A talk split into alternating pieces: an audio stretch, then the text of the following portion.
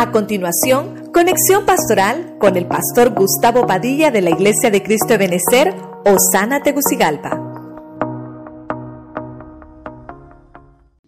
Dice la palabra, bendito el Señor Dios de Israel, porque ha venido a ver a su pueblo y a traerle el rescate. Verso 69 y nos ha suscitado una fuerza salvadora en la casa de David, su siervo. Mira una vez más lo leemos. Bendito el Señor Dios de Israel, porque ha venido a ver a su pueblo y a traerle el rescate. Y nos ha suscitado una fuerza salvadora en la casa de David, su siervo. El tema es familiar, ¿verdad? Y, y vamos a tratar de desarrollar el tema las casas eh, redimidas. Y vamos a tratar de ver, eh, obviamente, todo lo que implica el Nuevo Testamento eh, para que podamos desarrollarlo y traer la enseñanza para nuestra familia. Oramos. Padre eterno, te damos gracias una vez más, te bendecimos. Gracias por permitirnos una vez más estar en tu casa para oír tu palabra, Señor. Necesitamos tu consejo, necesitamos tu auxilio. Gracias te damos por estos ocho años que nos das de ministerio para seguir, Señor, en el camino del Evangelio, predicándole tu palabra a todo aquel que necesite una palabra de vida y de salvación. Háblanos por, esta palabra que has puesto hoy en nuestros labios, para que pueda ser esa palabra, Señor, exacta y correcta para nuestro hogar y para nuestra familia. Bendice los que están también, Señor, a través de las redes sociales, a través del Facebook, del Spotify, del YouTube y por la radio, Señor, también los bendecimos que puedan ser alcanzados a través, Señor, de tu mensaje y que puedas tú, Señor, traerlos a la vida. En el nombre de Cristo. Gracias, Señor. Amén. Y amén. La iglesia le da palmas una vez más al Señor. Amén. A su nombre. Gloria a Dios. Voy a tratar de desarrollar una palabra no sé si usted se recuerda que tuvimos un congreso allá antes, creo yo, por, por el 2018, que le pusimos a la actividad del congreso oicos, ¿verdad? Esa palabra oicos eh, la encontramos en el griego, en el Nuevo Testamento, y nos habla de lo que es el hogar, de lo que es la morada, de lo que es la familia.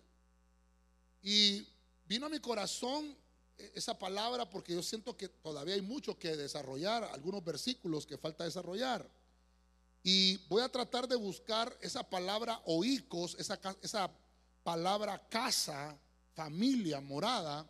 Y voy a tratar de ver cómo el Señor en cada uno de esos hogares, el Señor lo que quiere hacer es redención en las familias, redimir nuestra casa. Eso es lo que quiere el Señor. Él no quiere vernos destruidos, Él quiere vernos alegres. Cuando, nos, cuando hablamos de esa palabra redimir, redención, en, esta, en este tema, la palabra es casas redimidas. Quiere decir que es la acción de, Dios de liberar del castigo a una familia. Esa, palabra redención es que Dios quiere liberar nuestras casas del sufrimiento.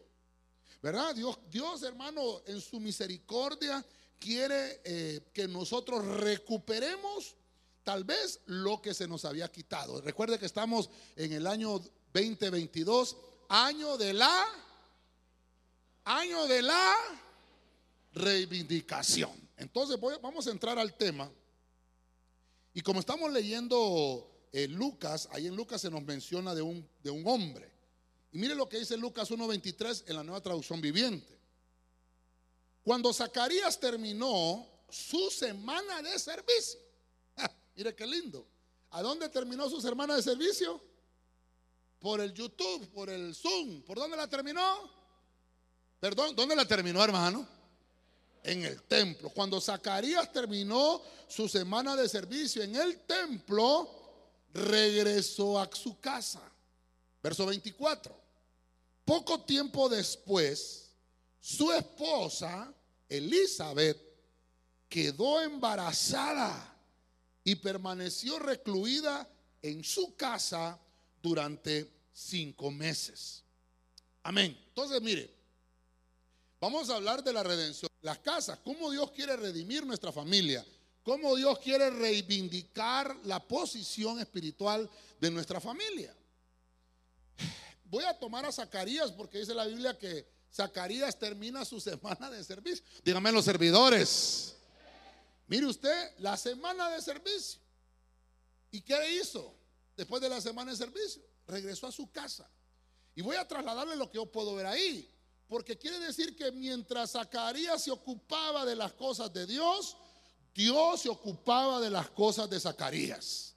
Mientras yo me ocupo de las cosas del Señor, el Señor se ocupa de mi familia. Mientras yo me ocupo más del servicio al Señor, el Señor se ocupa de mi hogar y de mi casa. Déselo fuerte al Señor, hermano. Amén. Entonces, yo no sé si usted se recuerda, hemos estudiado a Zacarías en otros temas familiares. Hoy no vamos a hablar de, bueno, sí vamos a hablar de Elizabeth también, ¿verdad? Porque está ahí. Pero Zacarías significa Dios se ha recordado. Eso significa Dios se acuerda, Dios tiene memoria de mi casa. Eso significa Zacarías. Lo que pasó con Zacarías es que yo le puse aquí que hay una situación en el hogar de Zacarías que le voy a poner una situación mejorada. Eran, era el hogar de dos ancianos, no habían niños, imagínese usted. Algunos dicen que la edad más o menos de, de Elizabeth era entre 84 y 86 años. Ya, ya, hermano, ya estaba grande, ya estaba grande. Pero, pero los dos eran justos, los dos eran hijos de Dios pero no tenían una situación, hermano, muy definida espiritualmente, porque en aquellos entonces una familia que no tenía hijos era una familia, hermano, que alguna maldición tenían. Eso, eso decían los, los, los fariseos, ¿verdad? Algún pecado familiar tienen. Eso decían. Pero mire cómo Dios, hermano, en su infinita misericordia quiere redimir mi casa. Diga conmigo, Dios quiere redimir mi casa. Vamos, una vez más fuerte. Dios quiere redimir mi casa. Nunca es tarde para la redención. Nunca, nunca es tarde para la redención. Y lo que puedo ver entonces es que Dios lo que hace es reivindicar a Zacarías. Hermano, tal vez muchos se burlaban hasta de Elizabeth. Y usted va a leer que termina el versículo diciendo que después de que Elizabeth quedó embarazada, se recluyó cinco meses. Porque dicen, algunas versiones dicen, hasta que fue seguro lo que tenía en el vientre Elizabeth. Ah, vaya, en buen catracho diría, hasta que el niño se amarró en la panza. Hasta que ya estaba la promesa bien, con, hermano, corroborada. Hermano, dijeron, hoy sí, está embarazada Elizabeth. Me imagino que que, bueno, Zacarías estaba mudo ahí, hermano, no podía hablar porque cuando el ángel se le apareció, hermano, mire usted qué interesante, se le apareció el ángel a Zacarías en su semana de servicio. Qué lindo, ¿verdad? Entonces es bueno servirle al Señor siempre. Dígale al que tiene la par, hermano, qué bueno es servirle al Señor siempre. Cuando termina su semana de servicio, hermano, llega Zacarías a su casa y aquella petición, aquella redención que necesitaban, aquella reivindicación para su hogar, estaba trabajando el cielo para ellos. Zacarías significa Dios se recuerda de ti. Zacarías significa Dios tiene todavía memoria de ti. Zacarías significa el que Dios siempre se acuerda de ti. Y entonces Dios, hermano, miraba el servicio de Zacarías. ¿Cuántos tiempos, cuántas veces le tocó a Zacarías? Algunos dicen que tal vez solo en su vida servían una vez. El sacerdote le tocaba tal vez una vez en su vida servir porque eran muchas órdenes de servidores que habían. Pero ese día que le tocó a Zacarías, dijo Zacarías, esta es mi oportunidad de que mi casa sea redimida. Y el Señor sabe que mi casa y yo serviremos a Jehová. Y entonces, hermano, nunca, nunca se va a olvidar el Señor de ti. Siempre estarás en la memoria del Señor. Toda situación familiar será mejorada. Amén. Entonces, como estamos, como estamos desarrollando y, y le llamamos a esto la escuela para el hogar, Tal vez usted esté eh, escribiendo, Dios santo. Tal vez los que están en, la, en las redes sociales. Entonces le vamos a poner aquí que el servicio, hermano, recompensado, ¿verdad? El, el servicio fue recompensado. No en vano, hermano, le sirves al Señor. No en vano le servimos a Dios siempre, hermano, retribuye lo que hacemos. Y una de las cosas, hermano, es que el servicio que le prestas al Señor va a tener su recompensa tarde que temprano. Amén. En el siguiente punto vamos a irnos a Mateo 9:5. Siempre voy a extraer donde aparece la palabra oicos. Dice que cuando Zacarías se regresó a su oicos, a su morada, a su casa, a su hogar. Ahora voy a leer Mateo 9:5 en la parafraseada del lenguaje sencillo. Díganme, ¿qué es más fácil? Está hablando Cristo. Díganme qué es más fácil, perdonar a este enfermo o sanarlo. Verso 6. Pues voy a demostrarles que yo, el Hijo del Hombre, tengo poder en la tierra para perdonar pecados. Entonces Jesús le dijo al que no podía caminar, levántate, toma tu camilla y vete a tu casa. El siguiente ejemplo que voy a tomar es un paralítico. Diga conmigo paralítico. ¿Qué es un paralítico? Es uno que no se puede mover. Es uno que no puede caminar. Es uno que no puede desarrollarse por sí solo. Es uno que necesita la ayuda, la tutela de otro siempre. Uno que, que, hermano, tiene dificultades, uno que tiene incapacidades, uno, hermano, que se le dificulta el poder avanzar. Eso, eso es un paralítico. Diga conmigo, aquí no hay ninguno, pastor. Entonces, mire, entonces el paralítico nos va a enseñar algo. Lo redimieron, porque fíjese usted que el paralítico Fíjese usted, hermano, una enfermedad lo tenía paralizado y no estaba en su casa. Entonces, mire lo que quiero trasladarle hoy, porque la enfermedad de la parálisis hace que los hogares se desintegren. Cuando un hogar no crece, cuando una casa no avanza, hermano, entonces la familia se desintegra. Este hombre llevaba mucho tiempo y dice que se lo llevaron a Jesús. Y dice que Jesús, hermano, les dijo, bueno, ¿qué quieren que hagan con él? ¿Qué quieres que haga? ¿Que te perdone los pecados o que recobres tu salud, que camines? ¿Qué quieres que haga? Y dicen que Cristo le dijo, mire lo que le dijo, voy a demostrarles que yo, el Hijo del Hombre, tengo poder. Cristo tiene el poder, el único que puede sacarnos de la situación difícil es Cristo, a nosotros y a nuestra familia. Y le dice, le voy a demostrar que tengo poder en la tierra para perdonar pecados.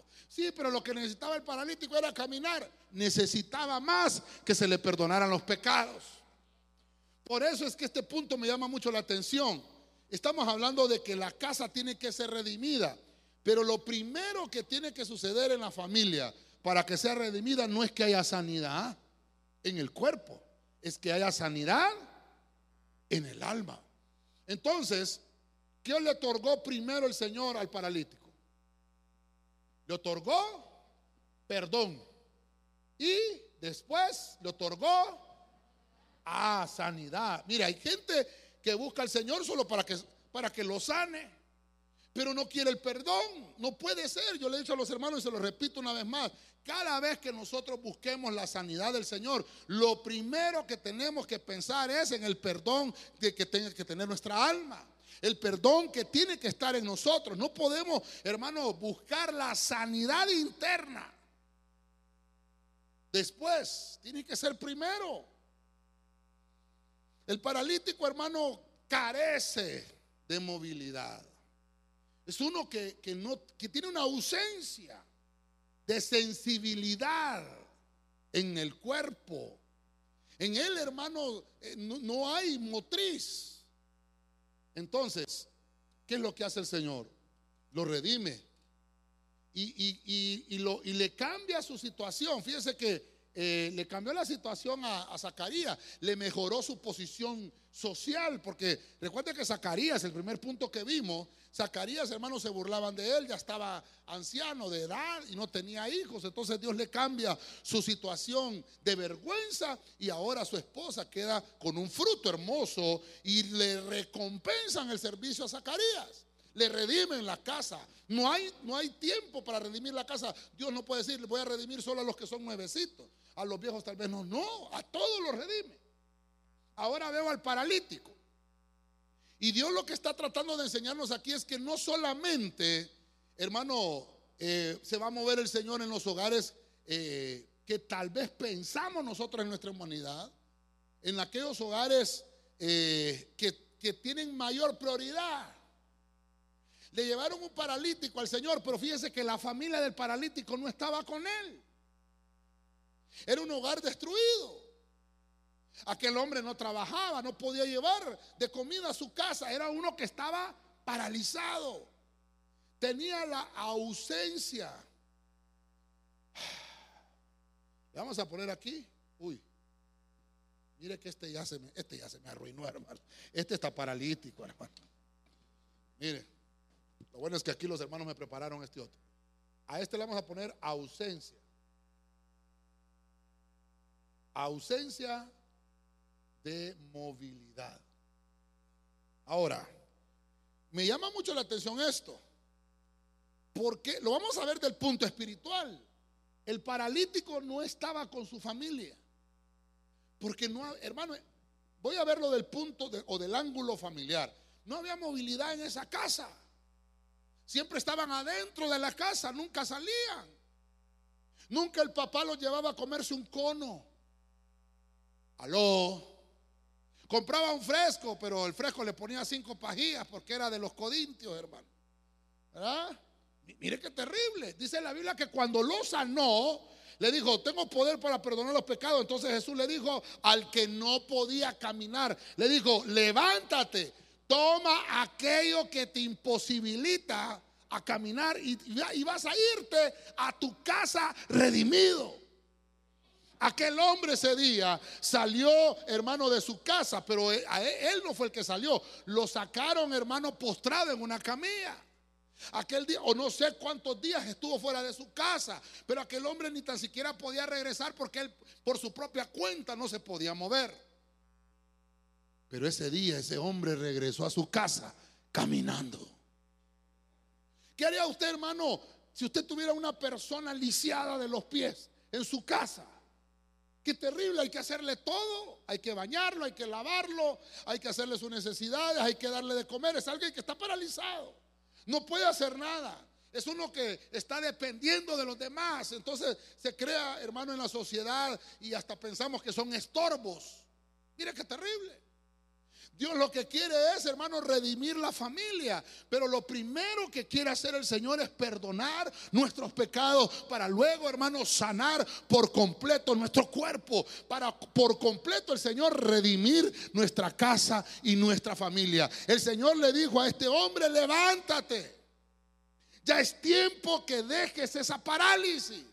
Ya es tiempo que estés echado en esa camilla. Porque lo primero que Dios va a hacerte es que Dios te va a perdonar y que Dios te va a dar movilidad y que vas a recuperar la sensibilidad que hayas perdido. Levántate en el nombre de Jesucristo. Dele palma fuerte al Rey de la Gloria.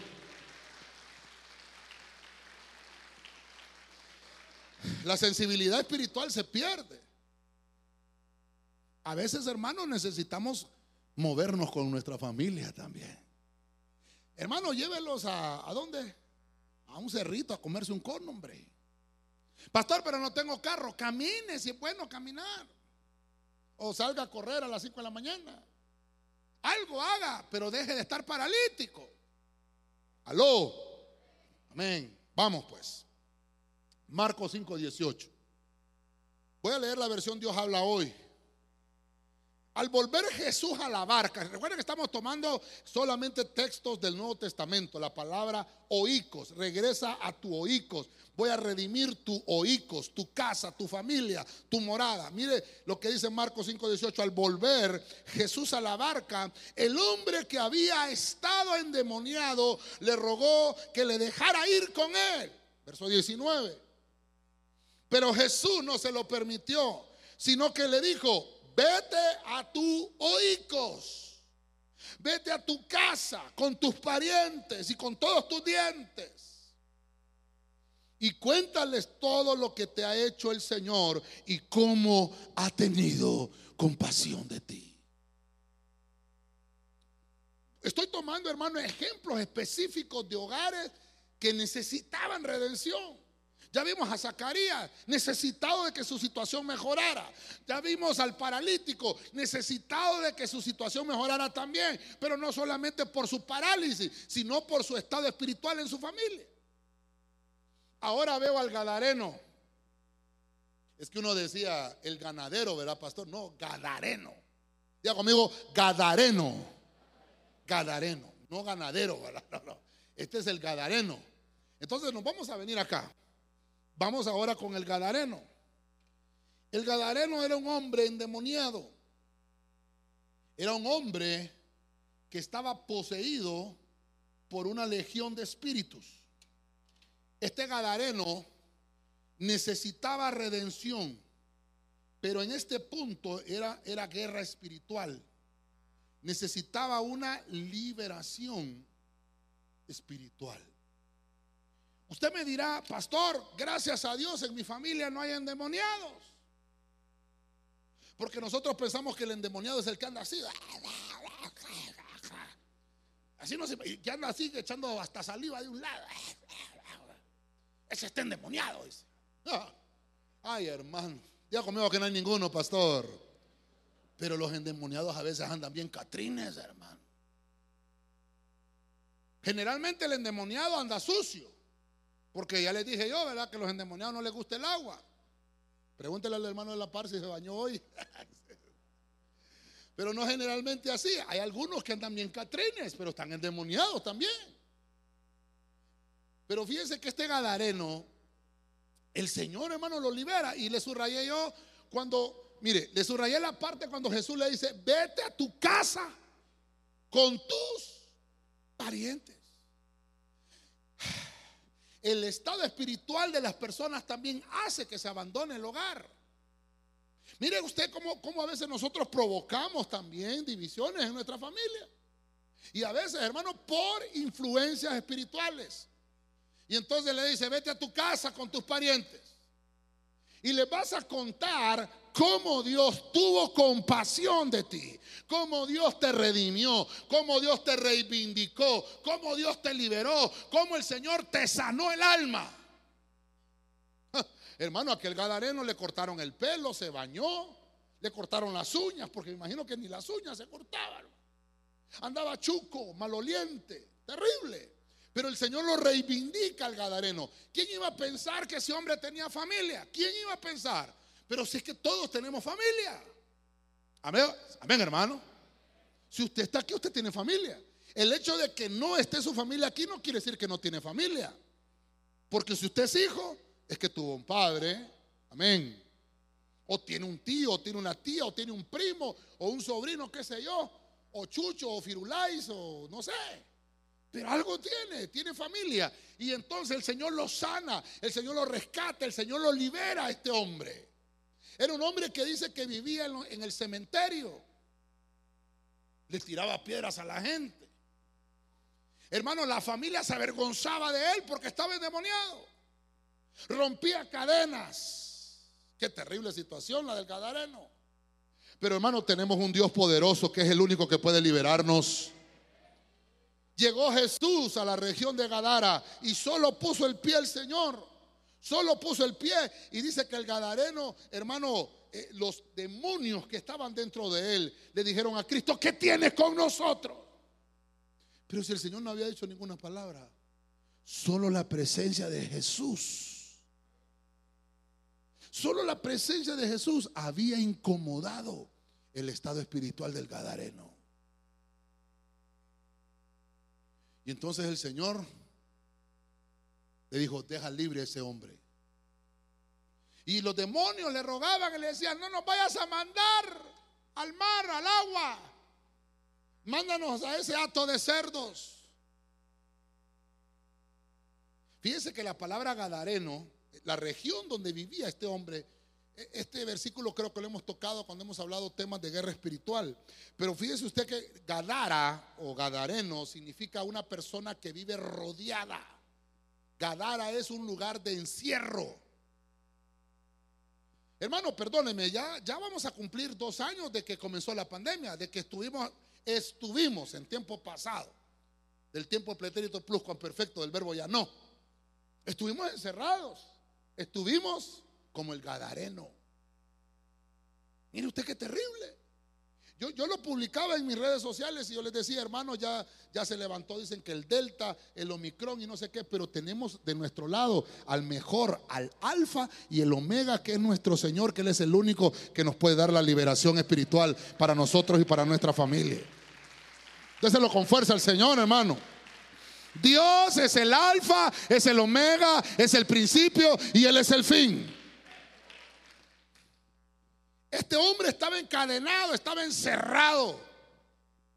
No tenía libertad. Necesitaba liberación espiritual. Cuando el Señor lo libera, mire usted, qué lindo hermano que la gente venga al Evangelio. Amén hermano. Qué lindo que la gente se convierta al Evangelio. Qué lindo. Pero lo primero que tenemos que hacer al recuperar nuestra, nuestro estado espiritual es nuestra familia. Mi casa primero. Primero, mi casa. Ya conmigo otra vez. Primero, mi casa. No esté pensando en los beneficios de otros. Primero los beneficios de su casa. Y entonces el Gadareno ya libre, el bañadito, limpiado, desparasitado y peinadito. Señor, te quiero seguir, quiero evangelizar las naciones contigo y quiero hablar todo lo que tú hiciste por mí, predicarles a todas las naciones. Y, el Señor, hey, vení para acá, Gadareno, sí, andate para tu casa, papadito. A saber cuánto daño había hecho este hombre. Una persona que estaba endemoniada no es que en la noche a mañana fue endemoniada. Tuvo que haber, hermano, habido puertas abiertas. Tuvo que haberle cedido derechos a las tinieblas. Una persona no va a caer endemoniada de la noche a la mañana. Es una persona que va cediendo terreno, que va cediendo terreno y cuando menos acuerda, ya Cristo no gobierna. Eso fue lo que pasó con el Gadareno. Le cedió derechos a las tinieblas y lo poseyeron. Lo poseyeron. Y el Señor le dice, vete a tu casa. Vele a contar a los tuyos primero. Testifica con tu familia primero. Y una vez que les hayas contado la compasión que Dios tuvo contigo, quedas libre de poder seguirme donde quieras, pero primero les tienes que hablar a ellos, ya sea que se conviertan o no se conviertan, no importa. Tu tarea es predicarle a tu familia que Jesucristo es el único que puede darnos libertad y es el único que puede darnos sanidad y es el único que puede redimir nuestra casa y nuestra familia. Amén. Hay unos que no te van a creer, hay unos que se van a reír de ti. Pero eso no importa. El Señor nos está dando la orden. Háblale a tu familia y cuéntales la compasión que Dios tuvo contigo. Entonces, la liberación del Gadareno, simple y sencillamente, voy a utilizar, voy a utilizar la palabra que está en esa versión. Lo que tuvo el Señor con el Gadareno fue compasión divina. ¿Cuánto tiempo estaría endemoniado ese hombre? Hermano, hasta la gente ya sabía que vivía ahí el Gadareno. Tenía posesión de ese lugar. Hermano, usted conoce eh, esta ruta, aquí en la subidita, aquí hay dos loquitos que pasan caminando por allá. Porque los endemoniados tienen una ruta espiritual. El punto es, ah, pastor, ¿y por qué no lo ha liberado, pastor? No, si es que no es cuando yo digo, si es que no, yo no lo voy a liberar, lo va a liberar el Señor en su momento. Los va a liberar cuando Dios tenga la misericordia, cuando Dios tenga la compasión. Pero yo no me puedo adelantar, ni puedo hacer las cosas por mi propia cuenta, porque el que va a caer endemoniado después entonces va a ser uno, hermano. Uno tiene que hacer las cosas en orden cuando Dios dice. Ese gadareno, hermano, nadie lo había podido liberar, pero el poder de Cristo lo liberó. Hermano, nuestra familia necesita redención. Y esta noche vamos a ponerlos en el altar y le vamos a decir, Señor, mi casa y mi familia necesitan la llenura de tu Espíritu Santo para que todo yugo sea podrido a causa de la unción del Espíritu Santo en mi familia. A su nombre.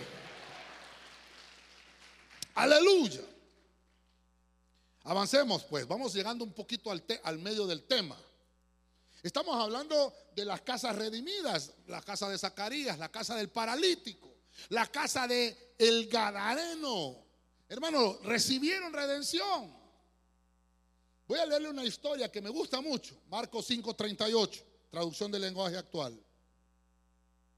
Cuando llegaron a la oicos de Jairo, o sea, la casa de Jairo, vieron que la gente lloraba y gritaba y hacía mucho alboroto. Verso 39. Entonces Jesús entró en la casa y les dijo, ¿por qué lloran y hacen tanto escándalo? La niña no está muerta, solo está dormida. La niña no está muerta, solo está dormida. Es la historia que en algún momento se la conté al principio de este, de este año, cuando empezamos a, estar ministrando esta, esta proclama de la reivindicación. Jairo está preocupado por su hija. ¿Qué padre, hermano, no se preocupara por su hijo o su hija que estuviera enferma? Yo me imagino que la mujer de Jairo le dijo, mira Jairo, escuchado que Jesús está llegando a la ciudad. ¿Por qué no vas y lo buscas? Ya hemos gastado nuestro dinero, ya le dimos todos los medicamentos y nuestra hija no mejora. Hermano, primero necesitamos buscar el reino de Dios y su justicia y después todas las cosas van a ser añadidas. Buscaron al Señor cuando ya se estaba acabando las posibilidades. Hermano, dígame conmigo, diga conmigo, aquí no hay ninguno de esos, pastor. Pero cuando nos enfermamos, ¿qué es lo primero que hacemos? Buscamos el medicamento y no está malo. Porque el Señor dejó la medicina y dejó la salud. Pero lo primero que tenemos que hacer es doblar las rodillas, hermano. La primera pastilla que se tiene que tomar se llama rodillol. Es buena en la mañana, al mediodía y en la noche, tres veces al día. Se llama rodillol. Y esa es la primera pastilla que debemos de tomarnos. Pero ya buscaron al Señor cuando las cosas estaban complicadas. Pero mire la bendita misericordia de Dios. Cómo Dios quiere redimirnos, cómo Dios quiere rescatarnos, cómo Dios quiere levantar el castigo en la familia. Y cuando fue a buscar el Señor, a, eh, eh, Jairo fue a buscar al Señor, le dijo el Señor, vamos a tu casa pues. Y en lo que iba a la casa de Jairo, se le acercó una mujer que tenía 12 años de tener un flujo de sangre. Quiere decir que cuando nació la hija de Jairo, a esta mujer le comenzó el flujo de sangre. Cuando nació la hija de Jairo, a esta mujer que se sanó en esta historia, tenía 12 años de tener el flujo de sangre. Y el Señor hace dos cosas milagrosas. Aquella mujer, creo que se lo contaba a los hermanos discipuladores el lunes, aquella mujer, hermano, tenía una, una contaminación en su cuerpo. El Antiguo Testamento nos, nos narra que cuando la mujer eh, entraba a su periodo, que eh, la Biblia le dice la, la naturaleza de las mujeres, estas, las mujeres en ese estado entraba en un estado de, inmundicia. Y la mujer con, con el flujo de sangre, cuando le viene la menstruación, no podía tocar a otra persona porque aquella persona quedaba inmunda. mucho menos un sacerdote, porque al tocarlo el sacerdote era inmundo. Entonces, mire usted lo que pasa en esa historia. El Señor va a redimir a Jairo. Vamos a poner aquí, no sé cuántos se recuerdan cuando hablamos un poquito en un tema específico solamente de Jairo. ¿Qué significa ese nombre? Jairo. Jairo viene de una raíz griega que se dice yaris, que se dice gozo, se dice alegría. Eso quiere decir Jairo. Pero, pero esa familia había perdido el gozo, esa familia había perdido la alegría porque había un enfermo en casa. Hermano, ¿hace fiesta usted cuando hay un enfermo en casa? Bueno, pastor, depende si la pastora, ve, perdón, no, ¿verdad? Si vive la suegra en la casa, ¿verdad? Y se enferma, gloria a Dios, hacemos fiesta. No, no, no. Es que dicen que se estaba muriendo la suegra de una persona y estaba el, yerno muy interesado para que se recuperara la, O bueno, estaba interesado por la suegra y estaba ahí en la cama. Y, las, y la señora muriéndose, hermano. Y entonces llegó la, llegó la, el atardecer y el sol ya se estaba escondiendo, ¿verdad?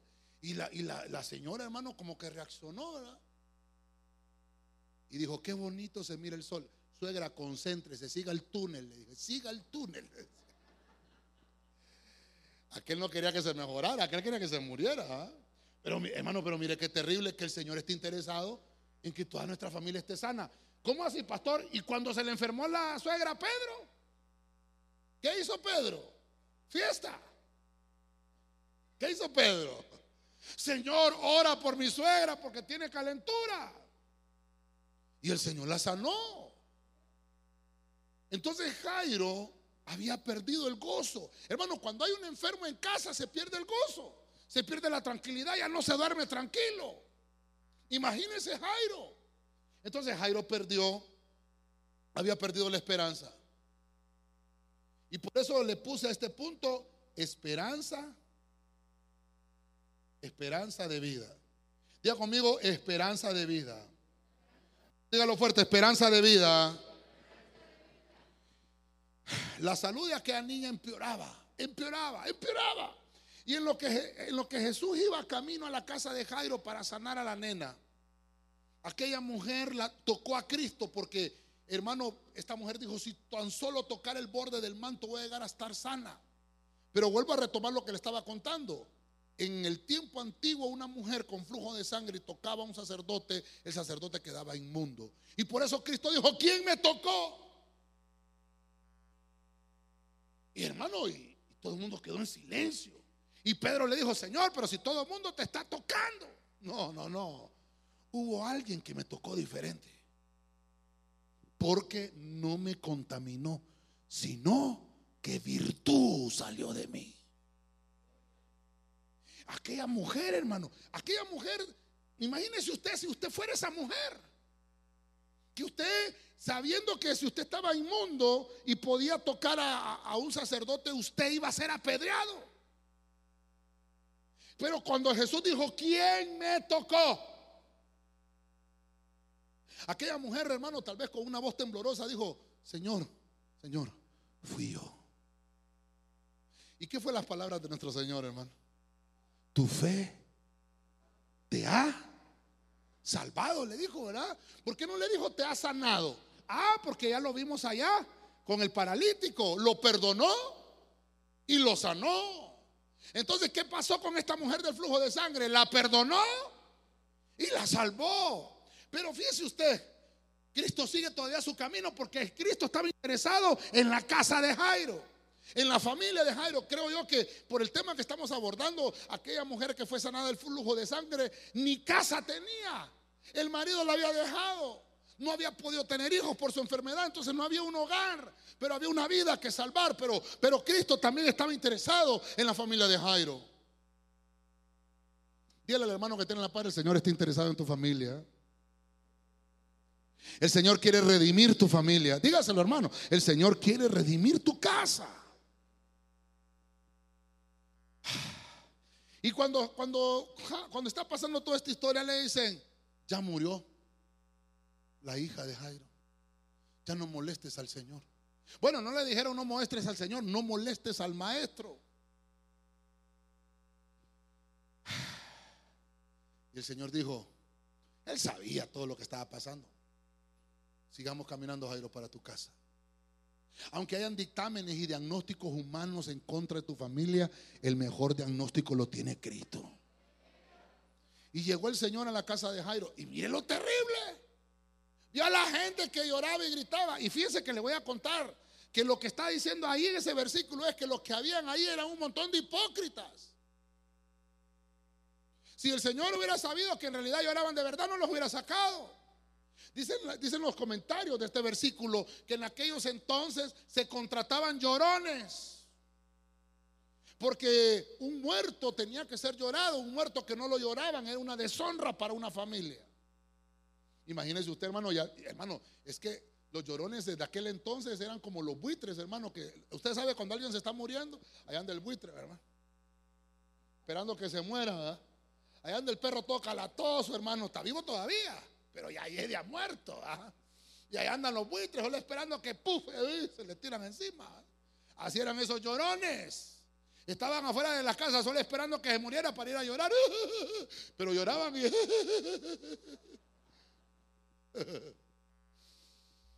Ay, hermano, qué terrible. Ese tipo de llorones había. Y el Señor se molestó.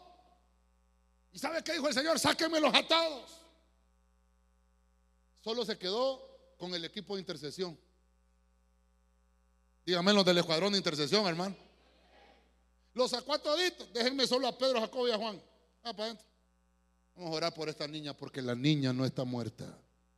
La niña solo duerme. ¿Qué, es lo que está llorando, hermano? ¿Por qué está llorando? Ay, que, que cuando me toco aquí me duele cáncer. Y ni exámenes se ha hecho. Y le duele la panza por tanto tamal que se comió en diciembre. Y, hermano, para diagnosticarnos somos mejores que los doctores. Le vamos a conseguir trabajo en el Seguro Social como diagnostas, ¿verdad? Ana Sandra, ¿necesitan diagnostas allá en el seguro? Sí, va. Para la chamba fija. Pero hermano, qué terrible que para nosotros, hermano, medio, ¡achú! Omicron ha de ser, Omicron ha de ser. Reprendemos en el nombre de Jesucristo, el único que tiene la respuesta y la sanidad para nuestra familia se llama Jesucristo. Déselo fuerte al rey, hermano. La niña no está muerta, solo duerme. Amén. Entonces Jairo había perdido el gozo en su familia. Su nombre era el gozoso, el alegre, pero estaba triste. Había perdido el gozo. Hermano, has perdido el gozo en tu familia porque si has perdido el gozo, ese gozo te será reivindicado, ese gozo te será devuelto, recuperarás la, la alegría en ti y en toda tu familia también. Déselo fuerte al Señor, hermano. La esperanza de vida es cuando te... Vamos a ver aquí, le voy a decir aquí, gozo, vamos a poner aquí, gozo devuelto. Fíjense que le voy a poner así gozo devuelto, ¿sabe por qué? Porque después de sanarte, devuelto, como que dice, me quedó esto devuelto, te voy a dar el gozo, mira. Te sané a la hija, le dijo el Señor a Jairo. Te sané tu hija, ya está viva. No solo la sané, la resucité. Volvió a la vida. Y, de, y devuelto, mira, te regreso el gozo que te quitaron. Hermano, nosotros somos fatalistas, hermano. Somos fatalistas, hermano. Ya medio sentimos un dolor en los pies, hermano. Ay, artritis de tener. Y es que estuvo brincando y danzando en los pies, hermano. Estuvo toda la vigilia danzando toda la noche sin parar. Ya después, al día siguiente, son las dos hermano. Por eso es que hay que estar siempre en la presencia del Señor para que nunca sintamos dolor. En la presencia del Señor hay plenitud de gozo. Amén. Déselo fuerte al Rey, hermano. Gloria a Dios. Vamos pues. Hechos capítulo 7, verso 10. Dice la Biblia de las Américas. Y lo rescató de todas sus aflicciones y le dio gracia. Mire esto.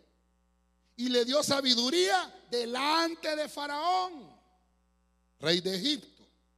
Y este lo puso por gobernador sobre Egipto y sobre todas sus oicos, sobre toda su casa. Diga conmigo, sobre toda su casa. Vamos a ver a Chepe entonces ahora. ¿Qué José es este? Este es José, hijo de Jacob. De lo que están hablando aquí es cuando están testificando los apóstoles de que cómo el Señor puede, hermano, redimir nuestras familias.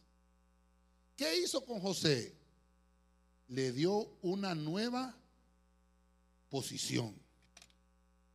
Ya vimos, hermano, ya vimos acá a Zacarías.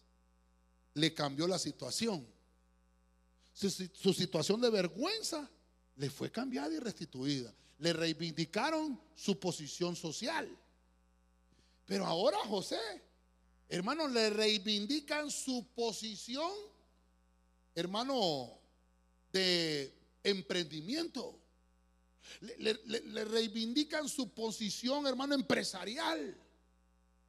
Ah, porque ahora, hermano, dice la Biblia que, que a José lo pusieron por gobernador de todo el pueblo de, Faraón, de todo Egipto.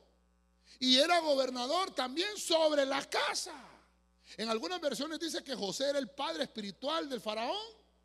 El que le daba consejos era José, era Chepe, un muchacho hermano de 30 años. ¿Cómo lo reivindicó el Señor a José? ¿Cómo redimió, hermano, a José y a su familia? ¿Y por qué digo a su familia? Porque la bendición de José se la trasladó también a sus otros hermanos. Y cuando José le trasladó la bendición a todos sus hermanos, la alcanzaron todos los hijos de Jacob, todos los hermanos de José, incluso hasta los sobrinos. Pero José restauró primero su hogar, primero restauró su matrimonio y dice la Biblia que tuvo dos frutos. ¿Cómo se llamaban los frutos que tuvo José? Los hijos. Efraín y Manasés. Efraín, doble fruto, doble fructífico, doblemente. Y Manasés, el que se olvida, el que hace olvidar.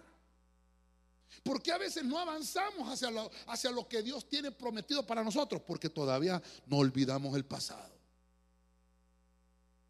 Entonces nos enseña aquí que para que tengas una nueva posición, Estoy hablando de posición porque estoy hablando de, trabajos. Porque posición en, la iglesia, si tú vienes a la iglesia buscando posición, vas mal. Porque en la iglesia lo que tienes que buscar es función. Amén. Pero en el mundo sí te van a dar una posición. ¿Sabes qué dice el mundo? Dime cuánto tienes. ¿Tanto tienes? Tanto vales. Nada tienes. Eso es lo que dice el mundo. Entonces el Señor, como Él restituye, como el Señor redime las familias, no solamente te lo va a dar de la manera espiritual, sino que también de la manera material. Te va a renovar en tu función y te va a renovar tu posición el trabajo que era tuyo y que te lo dieron a otro, este año de la reivindicación te lo entregan a ti. Te van a reivindicar, te van a bendecir y te van a poner sobre tu casa, sobre tu familia. La sabiduría del cielo esta noche viene para tu vida, para tu mente, para que tomes las mejores decisiones y puedas siempre tener el éxito con todo lo que hagan tus manos. Déselo fuerte al Señor.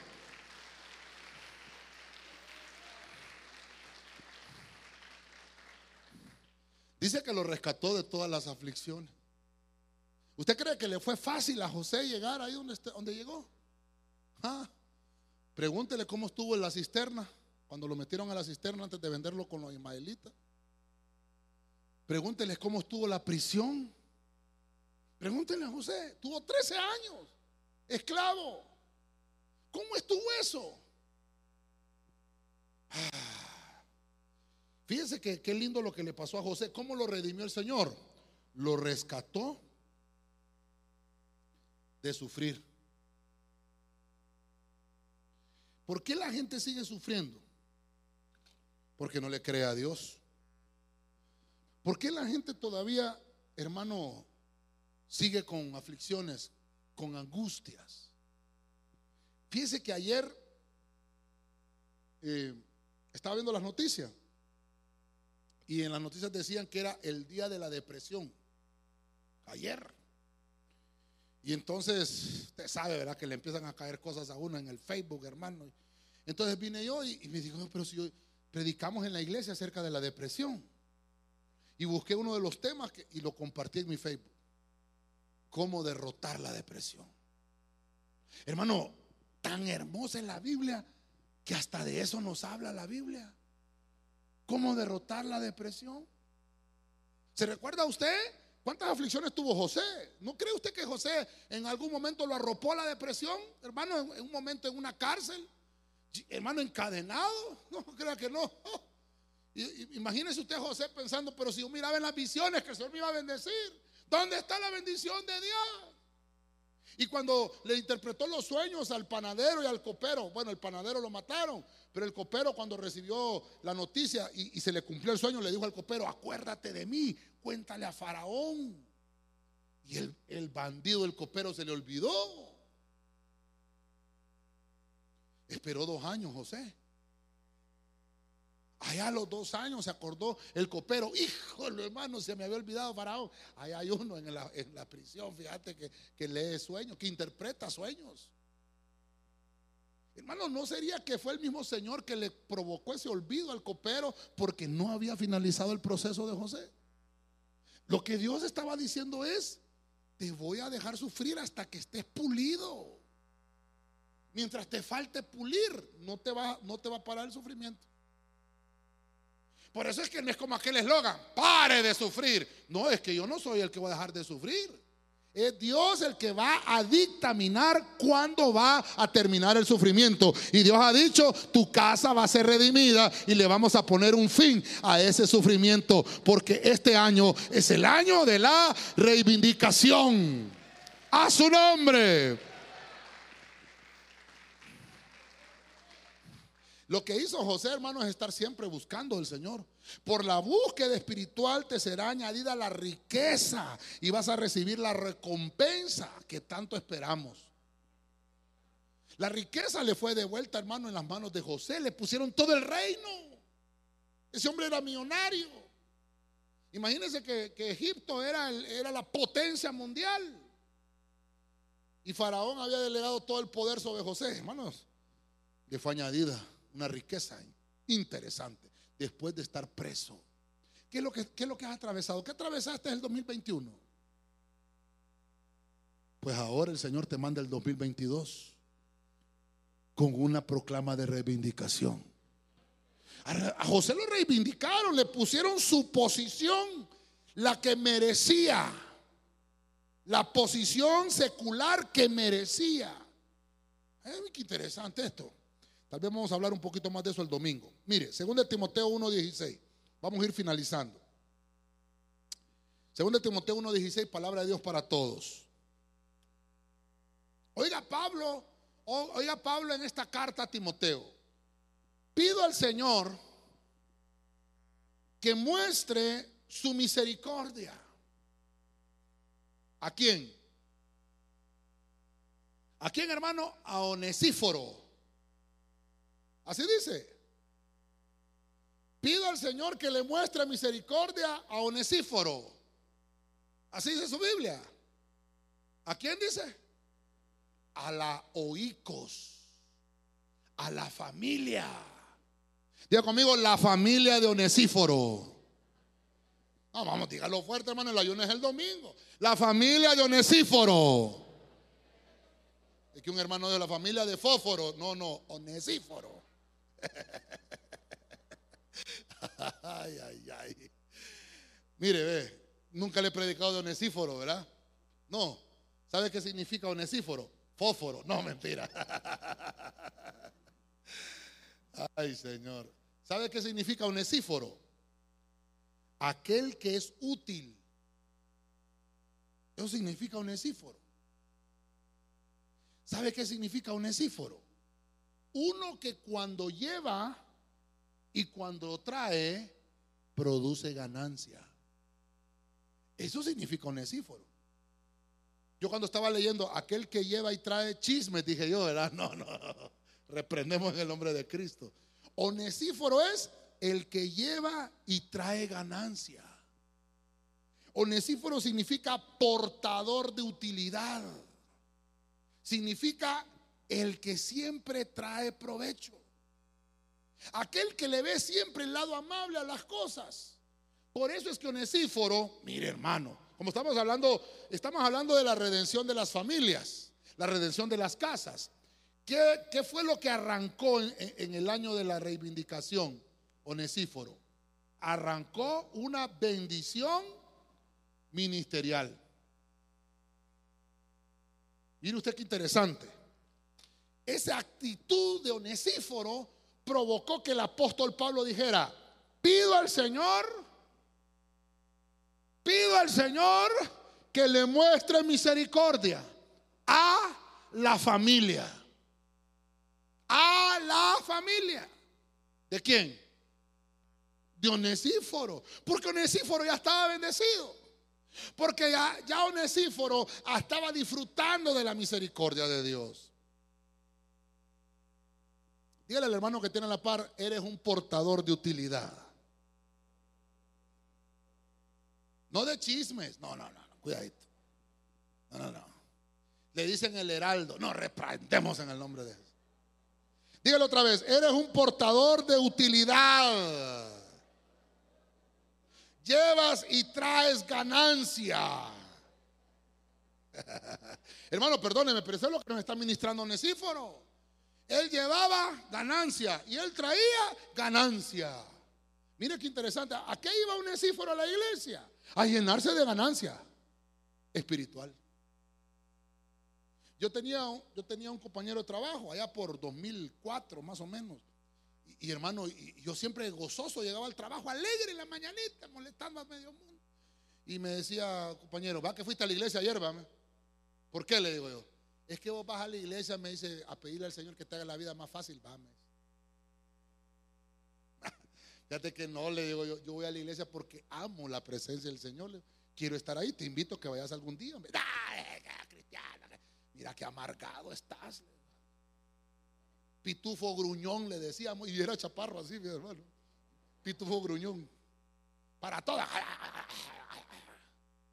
Le digo, necesitas al Señor en tu corazón. Hermano, Onesíforo llevaba bendición, traía bendición. Y no importaba si estaba lloviendo o estaba haciendo sol, Onesíforo siempre traía bendición. Y esa, hermano, ese gozo de Onesíforo dice que provocó desprenderle una bendición ministerial a su familia. Y mire lo que dice, perdón que no terminé de leer el versículo 17, pero es que me emocioné. Póngamelo en pantalla los de televisión otra vez. Mire el verso 17. Pido al Señor que muestre su misericordia a la familia de Onesíforo, quien me animó muchas veces. Y hay un punto y seguido, y mire lo que dice. Él no se avergonzó de que yo estuviera en prisión. Verso 17. Al contrario, cuando llegó a Roma, me buscó por todas partes hasta encontrarme. Hermano, y yo cuando estaba leyendo ese versículo dije yo, caramba. Pero no dice que es el pastor el que deja a las 99 en el aprisco y va a buscar a la que está perdida. Así dice la Biblia, ¿verdad? Y aquí dice que el que fue a buscar al pastor, ¿quién fue? ¿Quién fue a buscar al pastor ahí? Onesíforo, el fósforo el que llevaba y traía bendición. Eh, lo está leyendo, hermano. Mire lo que dice. Onesíforo me animó. Onesíforo me animó. Uh, hermano, uno necesita palabras también. Ah, no, no, hermano, no solamente, no, no solamente las de cal, también las de arena son buenas. Pero a veces solo le miramos el lado amargo a las cosas. Y mire que dice que Onesíforo se le acercaba a Pablo y lo animaba. Y dice que no se avergonzaba aún verlo en prisión, no se avergonzaba, lo iba a visitar. Y cuando llegó a Roma, me anduvo buscando. Hasta que me encontró. Ah, no, yo ya lo busqué. Ah, da, señor, ya lo busqué. El ángel apuntó ahí, ya lo busqué. No, eh, hermano, ese Onesíforo sí se ganó el cielo. Estamos hablando de redención, hermanos, amén. Esa actitud de Onesíforo provocó que su familia fuera redimida. Es que nosotros queremos la familia redimida, pero no queremos pagar precio. Ah, se me acabó el tiempo. Súbenos de alabanza, por favor, porque queremos ministrar. Y usted se quiere llevar el pastel también, ¿verdad? Aleluya. Eres un, hermano, eres un portador de utilidad. Eres, hermano, uno que siempre va a traer ganancia. No piense ahorita en el dinero, hermano. Estamos hablando espiritualmente. Espiritualmente. Ese, necesitamos unos 20 más o menos de onesíforos aquí, hermano. Porque este hombre, hermano, sí supo para qué era su propósito. Este hombre, hermano, mire que lo hacía con constancia. Si usted sigue leyendo, hermano, va a encontrar que Onesíforo, hermano, fue, fue un líder de la iglesia. Y dice que Pablo escribía muy bien de Onesíforo. Un hombre bueno siempre procura hacer lo bueno. Un hombre malo lo contrario, ¿verdad? Siempre va a querer hacer lo malo. Este Onesíforo procuraba, hermano, que siempre se hiciera lo bueno. Fíjese que arriba, arriba de ese versículo de 2 Timoteo 1:16, habla de dos personajes. Habla de uno llamado Figelo y Hermógenes. Habla de Figelo y Hermógenes. Y dice la Biblia que se opusieron al ministerio de Pablo. Vuelvo a repetirlo, Figelo y Hermógenes. En otra ocasión vamos a hablar de ellos. Dice que Alejandro el Calderero abandonó a Pablo. Pero este Figelo y Hermógenes se oponían al ministerio. Hermano, también Pablo mencionaba a los que le eran estorbo, a los que eran oposición para él. Y por eso es que termina alabando, hermano, la actitud de Onesíforo. Una, le voy a poner aquí, porque Onesíforo, hermano, no le interesaba lo que la gente pensaba. Onesíforo siempre tenía una buena actitud. Sus actos siempre eran buenos. Tenía una buena actitud. Bueno, vamos a ir finalizando. Terminamos. Hechos 18:8. Estamos hablando de los oicos, de las casas que recibían redención. Se redimió a Zacarías, la casa del paralítico la casa del Gadareno, la casa de Jairo, la casa de José, la casa de Onesíforo. El apóstol pedía misericordia. Entonces miremos el último, 18.8, Reina Valera actualizada. Crispo, el principal de la sinagoga, creyó en el Señor con toda su casa. Y muchos de los corintios que oían, creían y eran bautizados. ¿Por quién? Por la culpa de Crispo. Mire qué terrible lo que vamos a encontrar. Creo que en alguno de los temas eh, atrás le hablé de Ticio, porque el versículo de atrás habla que Ticio era un adicto. Creo que fue en el tema de los adictos donde vimos a Ticio. Y dice la Biblia que porque, porque Ticio era adicto, no solamente se congregaba el sábado una vez a la semana, sino que él quería todos los días tener culto. Hizo, hizo de su casa, hizo la iglesia. Y ahí comenzó la iglesia de Corinto, en la casa de Ticio. Pero tenía un vecino, Ticio, llamado Crispo. Ticio tenía un vecino llamado Crispo.